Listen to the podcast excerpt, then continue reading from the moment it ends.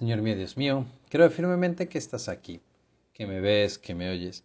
Te adoro con profunda reverencia. Te pido perdón de mis pecados y gracia para hacer con fruto este rato oración. Madre mía Inmaculada, San José, mi Padre y Señor, Ángel de mi guarda, interceded por mí. Estamos ya en la quinta semana de la cuaresma. Sí, ya llevamos cinco semanas después de haber vivido el miércoles de ceniza. Cinco semanas que parece mucho, pero al mismo tiempo también puede ser muy poquito, depende con qué, con qué lo comparemos.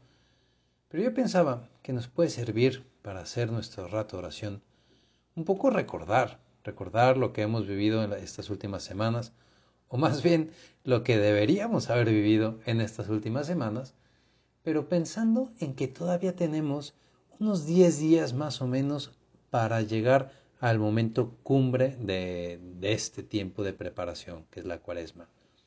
Llegaremos a vivir el trido pascual, es decir, la pasión, muerte y resurrección de nuestro Señor. Un momento donde la Iglesia nos recuerda que tenemos que cambiar, tenemos que transformar nuestra vida, convertirnos cada vez más a Dios. Entonces, en estos últimos días, la Iglesia, te acordarás, nos propuso tres grandes líneas de acción. La oración, la limosna y el ayuno. Tres grandes líneas que nos ayudan realmente a convertirnos, a cambiar nuestra vida. Yo hoy quería centrarme, no sé por qué, confieso que no sé por qué, pero cuando, cuando rezaba, cuando hablaba con Dios, preguntando de qué voy a grabar la meditación para Godcast, cuál va a ser el tema, se me vino a la cabeza el tema de la limosna. Y, bueno, si, si, el Señor me lo, me lo sopló un poquito en la oración, yo creo que es bueno, es bueno y, y podemos pensar que es de verdad de Dios que, que brote este, este tema, así como, como aislado, como, como random, ¿no? Y, y, bueno, vamos a intentar hacer, recordar algunas líneas de, de la limosna, sobre la limosna que nos invita a vivir la iglesia en este tiempo de cuaresma especialmente, aunque no solo, todo el año. Y pensaba, cuando, cuando ya preparaba propiamente la meditación, en un episodio del Antiguo Testamento del libro de Tobías.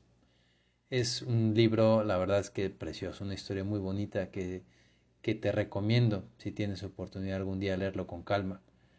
Y llega un momento donde Tobías, padre, después de haber recibido una gran suma de dinero, llama a su hijo, que también se llama Tobías, y le, le instruyó, o sea, le, le dijo unas palabras para prepararlo ante el golpe de recibir una gran suma de dinero. Pues le dice Tobías viejo a Tobías junior. A todos los que practican la justicia, da la limosna de tus bienes y no lo hagas de mala gana.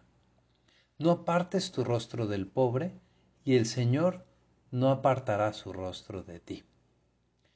Son palabras muy sabias que nos ayudan a entender el valor de la limosna. Y, yo quería, pues también un poco co comentar qué bonito es esto, esta palabra sabia, es, al final es la escritura lo que nos está guiando en este rato oración. No apartes tu rostro del pobre y el Señor no apartará su rostro de ti. Podríamos pensar, pregúntatelo tú, ¿quién es el pobre? El pobre no se refiere en este caso la escritura a aquel que no tiene dinero. El pobre que tú y yo se nos viene a la cabeza cuando nos hablan de pobreza, pues pensamos en la gente que vive en casas de cartón, que viven con techos de lámina, gente que vive en las faldas de los cerros, en las barrancas, donde no hay ningún tipo de servicio, gente que vive hacinada, mezclados unos con otros, sin poder gozar de un mínimo de comodidad. Y sí, ese de verdad que es un tipo de pobreza, pero esa es la pobreza económica. Y cuando nuestro Señor nos invita a, hacer limosna, cuando nos invita a mirar al pobre, no se refiere exclusivamente a aquel que vive la pobreza económica, sino a todo aquel que le falte algo. Así de general, a todo aquel al que le falta algo, no sé, puede ser el dinero, por supuesto, pero puede ser también otras cosas, la salud, el respeto, el cariño, la compañía, la amistad y todo lo que quieras. Piensa en la vida de nuestro Señor Jesucristo y ahora aprovecho para preguntarte, Señor, para, para ver en tu vida, que me expliques cómo es posible que tú cuando ibas caminando por, por toda la Tierra Santa de un lugar a otro, tú, Señor, fuiste capaz de detenerte ante cada persona necesitada. Es verdad que te detuviste ante aquel paralítico que llevaba 38 años a un lado de la piscina de Siloé y bastar unas palabras, él que era un pobre, un pobre de la salud, y con tu palabra, Señor, ese hombre se le endurecieron las piernas, se le fortalecieron las piernas y salió caminando y cargando su, su camilla. Tú, Señor, al mismo tiempo, o en otro, más bien en otro momento, ibas caminando igual por, la, por las calles y fijaste tu mirada en aquel cobrador de, impuestos, Mateo, que no era pobre, no era pobre para nada, al contrario, tenía una vida acomodada, pobre económicamente. Sin embargo, sí que era pobre, porque le faltaba algo, le faltaba el encuentro contigo, Señor. Jesús, tú te detuviste con él, hablaste con él y le dices, levántate y vamos porque hoy hospedaré en tu casa. Tú, Señor, te fijaste en todos, no solo en aquellos que no tienen dinero, te fijaste en todos, en todo aquel que le falta algo. Y, eso nos sirve para pensar, fijarnos en tu vida, Señor, que, que la limosna no es, no es la apariencia la que cuenta, la apariencia de dar, de ayudar, sino la capacidad de detenernos a mirar en la cara a las personas, a las personas que piden ayuda y aquellos que no piden ayuda también. Hay mucha gente que no pide ayuda, sin embargo son necesitadas, les falta mucho. Cada uno de nosotros nos podemos preguntar y pregúntate tú en esta rato oración, en la presencia de Dios como estamos. Yo soy capaz de detenerme y mirar en la cara, mirar a los ojos a la persona que me está pidiendo ayuda. ¿De verdad eres capaz de detenerte, de mirar, de darte cuenta de esa necesidad cuando te piden ayuda? Y cuando no te piden, ¿eres capaz de descubrir en una persona, en el rostro de alguien, que necesita ayuda? pues vamos a pensar y a pedírselo al Señor en estos días de, cuaresma que nos quedan, que tú y yo podamos detenernos a mirar a los hombres a la cara, que podamos detenernos y, y, que nuestra mirada no es una mirada superficial, sino profunda, que vaya al corazón. Y que no identifiquemos, que no caigamos en el error de identificar la limosna con una simple moneda ofrecida así sin, con prisa a una persona, sin mirarlo y sin detenernos a hablar con Él para comprender de qué cosa tiene verdaderamente necesidad.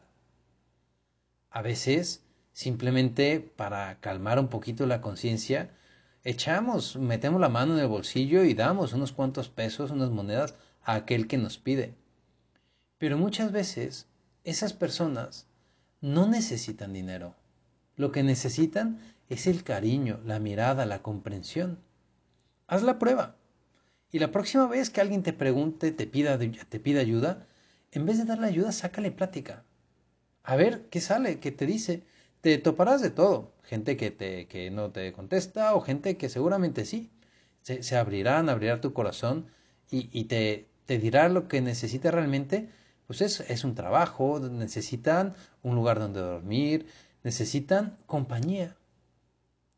Tú y yo tenemos que, aprender a distinguir entre los pobres y las diferentes formas de, necesidades que, pueden, que pueden tener estas personas.